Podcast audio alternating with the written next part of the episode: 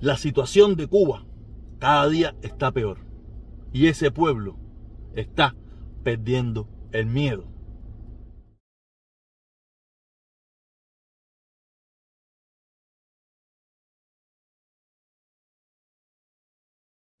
¡Hola mi gente! Aquí parqueado, parqueado, parqueado, ¿sabes? Nada, nada en el tráfico de Miami ni nada por el estilo. Parqueado. Porque estoy trabajando. Estoy en mi break, ¿ok? Eh, la era Biden. La era Biden, el mejor presidente del mundo. El mejor, el mejor, el mejor. Va a acabar con todas las dictaduras comunistas y de izquierda de este planeta. A Putin lo que le queda es un suspirito, un suspirito. Y después de Putin, ya ustedes saben quién va, va ya está el cingao, ya está el cingao. Tú sabes, ese es el próximo, ese es el próximo, ese es el que le sigue, ¿ok? Porque no se puede. No se puede, no se puede. ¿Ok? Nada, ¿qué le puedo decir? Ustedes saben bien, hay coronavirus, ya nadie habla del coronavirus. El coronavirus, ¿qué es eso? ¿Qué es eso? Se desapareció, se fue, no está, no me dejó sus besos. Y qué bueno que se haya llevado hasta sus besos por ir para allá. Nada, eh. Oye, ¿para qué? Oye, ¿para qué? No, ¿para qué? No, sí, sí, sí, sí, no. Ahí te pueden ver los números, pueden ver los números. Estamos subiendo. Suscríbete, por favor. Suscríbete. Y activa la campanita. Lo demás ya es por gusto, pero de todas maneras tengo que decirlo porque únete para que ayude al canal y cuando yo haga una directa, tiene un super chat. Tú sabes, eso es parte, de la, parte del discurso, parte de eso, pero nada, ¿qué le puedo decir? Eh, ahora sí vamos a lo que venimos. Vamos a empezar por este temita, porque todavía, como quiera que sea, el tema este de Residente y el Bambi todavía está un poco vivo, ¿no? Pero he visto mucha gente posteando esta imagen, tú sabes, hablándome de Aldo. Aldo, Aldo, Aldo, Aldo. Me suena, me suena Aldo, me suena Aldo, Aldo, Aldo me suena, pero no me suena para tirarle. Es puede tirar también, es puede tirar y formar toda su, su, su, bobería como han tirado un millón de gente, ¿me entiendes? Eso no es problema ninguno. Pero Aldo competir con, con Residente. Mira, yo no lo voy a negar que yo soy Team Residente. Yo soy Team Residente, soy fan del Residente de siempre, no de ahora.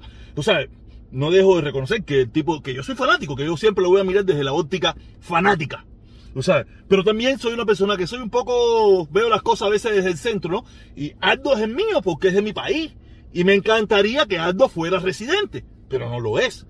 Aldo será muy bueno en el mundo, tú sabes, cubiche, el mejor de Cuba, y ha competido en varias, en varias de eso, y ha demostrado que el tipo tiene bueno, pero no tiene flow no tiene sabrosura. aquí a nadie le importa las tiraderas, a no ser de los cubanos. Las tiraderas que ha tenido Aldo, que creo que la única tiradera que ha tenido, que por lo menos que yo me he enterado, fue la que tuvo con Yomil. Y desde mi punto de vista, como también soy Team Yomil, Yomil barrió el piso con él. O sea, señor cajero, dejen a Aldo tranquilo, que siguen su, con su cosa, él es bueno y eso, pero no llega a ese nivel.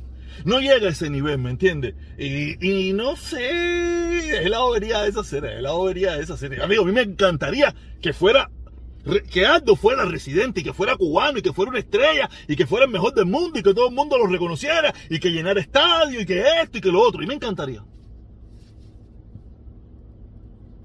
Pero una cosa es lo que a mí me encanta, una cosa es lo que a nosotros nos gustaría y una cosa es la realidad. Aldo muy conocido en la época de los aldeanos, muy conocido, se hizo muy popular, todos nos gustó sus aquellas canciones contestatarias, pero fuera de ello, más nunca he vuelto a escuchar una canción de Aldo. Quiere decir que no ha habido más nada de Aldo que a mí me interese, o que, me o que esté ahí y me haya llamado la atención. Estoy seguro que ha hecho muy buena música y esto y lo otro, pero para los que les gusta el género que él hace o lo que él está haciendo ahora, a mí Creo que la última vez que lo vio ahí fue la vez que tuvo el, chipichalapi ese con, con, con Yomil. Y para mí, yo mismo barrió el piso con él, siendo yo mismo un reggaetonero de esto, de agua, chipupa, jodera, y bam, bam, bam, bam, bam. Y, y, y al día no siendo un super rapero de eso, tú sabes, ¡ah, Colombia, Colombia! Porque siempre hablan de Colombia. Como si Colombia, no se nos joda Colombia. Hello, ¿qué está pasando? ¿Me entiendes? Vamos a dejar a Aldo ahí y que Aldo siga, siga ahí en su Toyotica, allá por Tampa, por allá, haciendo pesa y eso, y su peleadera de gallo, la bobería eso. Vamos a darle paso porque, verdad, residente del tiempo, ¿ok?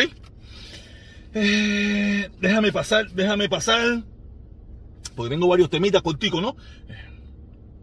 Este temita, este temita, este temita que me interesa. Para no salir de Cuba, después salimos para otros temas que son fuera de Cuba, ¿no?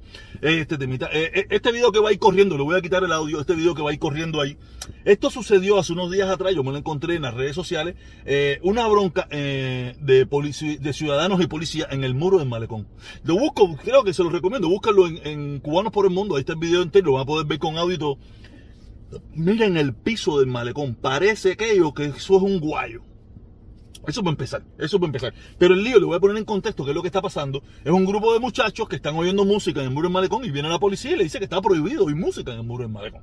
Me imagino que con las bocinitas esas pequeñas, ¿sabes? pero según lo que estaba hablando la persona que está hablando. Y, empiezan a gritar, cuando se forma todo este reyerto y la bronca con la policía, empiezan a gritar patria y vida, de Ascanel Singao. Quiere decir que el pueblo cubano, el pueblo cubano en cualquier momento va a explotar síguenle apretando la llave, sigan apretando la llave, no hagan las aperturas que son necesarias. Basta ya decirle al pueblo de Cuba que la miseria que ellos están pasando es por culpa de los Estados Unidos, por culpa del embargo. El embargo pudiera tener alguna culpa si el pueblo verdaderamente quisiera que fuera así, pero el pueblo no tiene la elección. El pueblo lo único que le queda es decir sí a lo que hacen los gobernantes en Cuba. El pueblo en Cuba es como lo vengo diciendo, está simulando el apoyo a ese régimen. El pueblo de Cuba no tiene derecho al voto. El pueblo de Cuba no tiene cómo, cómo hablar sobre ese tema. No lo tiene, porque si habla de ese tema, instantáneamente va preso, puede ser fusilado, puede ser encadenado por 40 y 50 años. Cojones, se me está yendo la mano. Pero hay un dicho que dice que el que no exagera no se divierte. Pero el fusilado sí puede ser. Ahora todo el mundo sabe que han cambiado las leyes en Cuba para, para que sea más fácil fusilar y para que te metan 25 y 30 años encantada la vida. Encantada la vida porque estás oponiéndote al partido hegemónico en Cuba. Ustedes se pueden imaginar que en Cuba la constitución no sirve para nada. En primer lugar porque la constitución hay un órgano rector que es un partido, un grupito, un grupito que no es mayoría, son los que rigen los destinos del país y donde la gran mayoría no tiene derecho al voto de ningún tipo de ese grupo de partido. Yo entiendo que usted no lo entiende, yo entiendo que usted puede decir que el protestón está, eh, que si no sé qué, que si Lazo, que si la caravana, que toda esa, tontería que usted quiera, pero yo tampoco lo sabía. A partir de que todo esto ha venido sucediendo, yo he venido documentándome, aprendiéndome, interesándome más en cosas que yo tenía un desconocimiento terrible. Digamos usted en Cuba, ¿qué, derecho tiene usted a oponerse a algo que haga su gobierno? Usted que vive en Cuba, no los que viven aquí, que los que viven aquí son unos tomados. Esos días de Santa mí no pintan nada. Yo hablo con usted, pueblo de Cuba, y usted lo respeto. Yo usted lo respeto, aunque usted puede estar en contra mía. Porque yo entiendo que yo, estando aquí afuera por más de 20 años, todavía estaba equivocado en muchísimas cosas. Imagínese usted que está allí que le, que le, que le tienen una, una, venda en los ojos, así mira, una venda así en los ojos, y le están diciendo, como me lo dijeron a mí por 63 años, que el problema de Cuba era el embargo. No, no, el problema de Cuba es el régimen que solamente por mantenerse en el poder y mantener una ideología fracasada en el mundo entero, ha hecho lo que ha tenido que hacer. Ha matado, ha fusilado, ha metido preso, ha deportado, no deja entrar a personas para ellos mantenerse en el poder. Yo sé que usted esto hoy no lo entiende como yo no lo entendí por muchísimo tiempo y muchísima gente me lo estuvo diciendo. Pero algún día, algún día usted lo va a entender. Yo sé que yo no tengo las mejores palabras para explicárselo, que yo tengo mis, mis enredos mis cosas, pero el día que usted lo entienda, usted va a decir, coño, el primero que yo se lo escuché fue al protestón.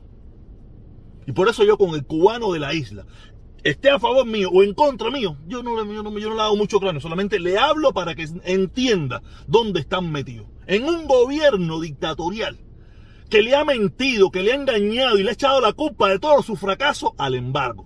Yo se lo digo, yo cuando, cuando intenté lo de, lo de las caravanas, y eso era, no era, para, no era para, perpetuar aquella dictadura en el poder, sino era para obligarlos, obligarlos a que dieran los pasos necesarios. Pero me di cuenta también después, después me di cuenta que que no lo iban a hacer porque ya hay, una, ya hay un momento en la historia donde ellos tuvieron que hacer esa apertura y cuando tuvieron dinerito, ¿qué fue lo que hicieron? Recogieron todo y, lo aguantaron todo. ¿Y cuando lo tuvieron que volver a abrir? Cuando, se, cuando volvió a acabarse todos los recursos que le estuvo ofreciendo Venezuela por muchísimo tiempo.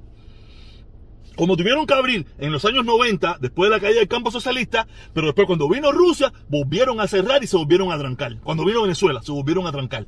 Me imagino que si se levanta el embargo, empiezan a tener recursos, empiezan a tener todo, siguen esclavizados nuestros hermanos cubanos.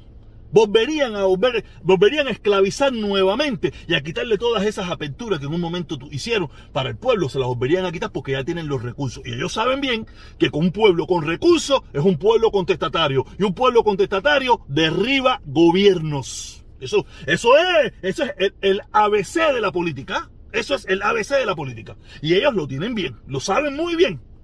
Porque por gusto no llevan 63 años. ¿Ok? Esa es la talla de las tallas. También quiero hablar, también quiero, creo que este va a ser el último tema. No, no, no, hay otro, hay otro tema después de este, hay otro tema después de este. También quiero hablar del, del, del caso, del caso este de Chernobyl. Veo mucha gente, he estado viendo mucha gente que me hablan de Chernobyl, de los niños en Cuba de Chernobyl. Mira, yo lo único que te puedo decir que eso, que qué bueno que en mi país, que en mi país muchos de esos niños fueron salvados, niños que no tenían nada que ver con eso que pasó, niños por, por una negligencia de otra de otro gobierno nefasto, Quiero que quede claro que el, problema de Chernobyl no fue porque una luz cegadora. No, no, no, no. Ahí está el documental, ahí está la historia. Un gobierno nefasto, que era el gobierno ruso de aquel entonces, de la, URSS, tú sabes, no hizo las cosas bien hechas, trató de silenciar todo lo que pasó y por eso esos niños tuvieron que ir a Cuba. Y qué bueno que muchos de esos niños se salvaron y que, en Cuba se le hizo todo el tratamiento que fue necesario. Ahí yo no estoy en contra de nada de eso. Pero lo que veo es que la gente me están hablando como que Fidel, mira, Fidel no ha hecho nunca nada que no haya tenido un beneficio para él. Yo estoy, el problema es que como siempre se lo digo, en Cuba no hay prensa, en Cuba no hay nada que tú te puedas informar para investigar qué fue lo que pasó como pasa en cualquier parte del mundo, que se investiga, ¿eh? porque estos niños vienen para acá? Ahí se hace una investigación, se piden documentos, esto y lo otro, y se saca, no, que Rusia mandó no sé cuántos miles de millones para, para que se atendieran esos niños en Cuba. Que probablemente fue así. Probablemente fue así. Rusia mandó miles de millones de, rublos o de productos o de gasolina o de comida, millones de cosas para el gobierno cubano, para que el gobierno cubano se encargara de atender a esos muchachos. Pero ¿qué se nos pintó a nosotros? Probablemente, ¿qué fue lo que se nos pintó? Que Fidel Castro, el magnánime presidente del planeta, le dijo, vengan todos para acá que yo me encargo. Y así no fue. Yo estoy seguro que así no fue. El problema es que, como le digo, como no hay prensa, no hay documentación, no hay investigación de nada, nos tragamos el truco ese de que Fidel les dijo, vengan para acá, que nosotros los curamos. Y así no fue. Así no. Yo, mil a uno de que así no es la historia. La historia es más compleja. Pero, como le digo, no hay información. No sabemos nada de lo que sucedió respecto a eso. Solamente nos pintan al gran presidente Fidel Castro ayudando al pueblo ucraniano, al pueblo ruso y a esos niños que venían enfermos. Y que qué bueno que se haya hecho, pero que nos cuenten la historia cómo es, que gratis no fue. Gratis, así de que nosotros los cubanos nos amamos el gasto de esos cientos de miles de niños, creo fueron 26 mil niños. No lo creo, pero no tenemos información, espero que algún día salga. Y la otra información, la otra información es respecto a los precios de la gasolina, que veo mucha gente inflando con esta situación. Eh, solamente le quiero decir a esas personas que se sienten molesta, molesta, preocupada, que muchos de ellos son de origen cubano. Ustedes no son de aquí. Ustedes no son de aquí. Quiere decir que ustedes pueden regresar al país de donde salieron. Y de donde el país de donde salieron, ustedes no tenían carro, no se iban a preocupar por la gasolina. ¿Sabe? No se van a preocupar por la gasolina. Tienen, la opción de regresarse a su país de origen, ya que este está gobernado por un político comunista, como ustedes le dicen, o que quiere implantar el comunismo, toda la tontería que ustedes hablan, tú sabes, toda la bobería que hablan mis hermanos cubanos que tienen una enfermedad en su cabeza, ¿me entiendes? Que están enfermos, que son los mismos que apoyan a Putin, porque esto yo no lo entiendo, los comunistas, los comunistas y los, y y los republicanos trompistas, los dos, los dos apoyan a Putin. Porque al final los dos se han convertido en antiamericanos. ¿Por qué tú crees que la gente apoya a Putin? Porque son antiamericanos. Más nada que eso. Cada vez que yo oigo a alguien hablándome de Rusia, que no sé qué, le digo, usted es antiamericano. Porque yo, ¿qué gano yo? ¿Qué gano yo viviendo en Estados Unidos de que Rusia gane? Dime, ¿qué gano yo? Si Rusia va a hacer, Rusia hace lo mismo que hace los Estados Unidos, China hace lo mismo que hace los Estados Unidos. Si yo vivo aquí, ¿cómo yo me voy a poner en contra? Aunque sea una falsa, aunque sea una mentira, yo no puedo ponerme en contra donde yo vivo. Eso, eso es ilógico. Pero el anti, lo bueno de todo esto es que ha sacado el antiamericanismo de tanta gente. Que tú, lo, que tú se lo ves, se los huele, se los huele el antiamericanismo de todas esas personas. De verdad.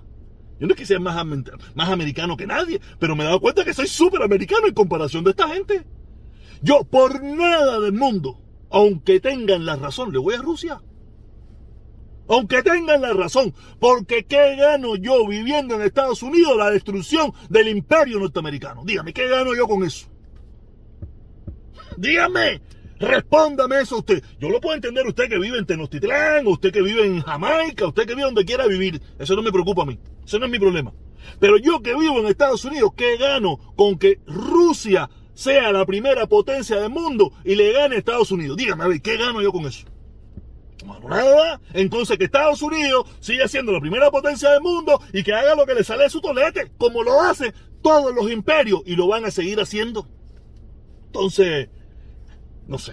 Lo bueno de todo esto es que han salido. alguien me decía, mira, protesta, lo bueno que tú hiciste después de todo con esto de las caravanas, aunque ahora está todo jodido, tú sabes, es que tú sacaste del closet a todos estos traidores y vendepatrias que, que, que, andan, que pululan hoy en día por las redes sociales. Los sacaste a todos, que todos estaban escondidos por ahí. Ahí están todos ahora.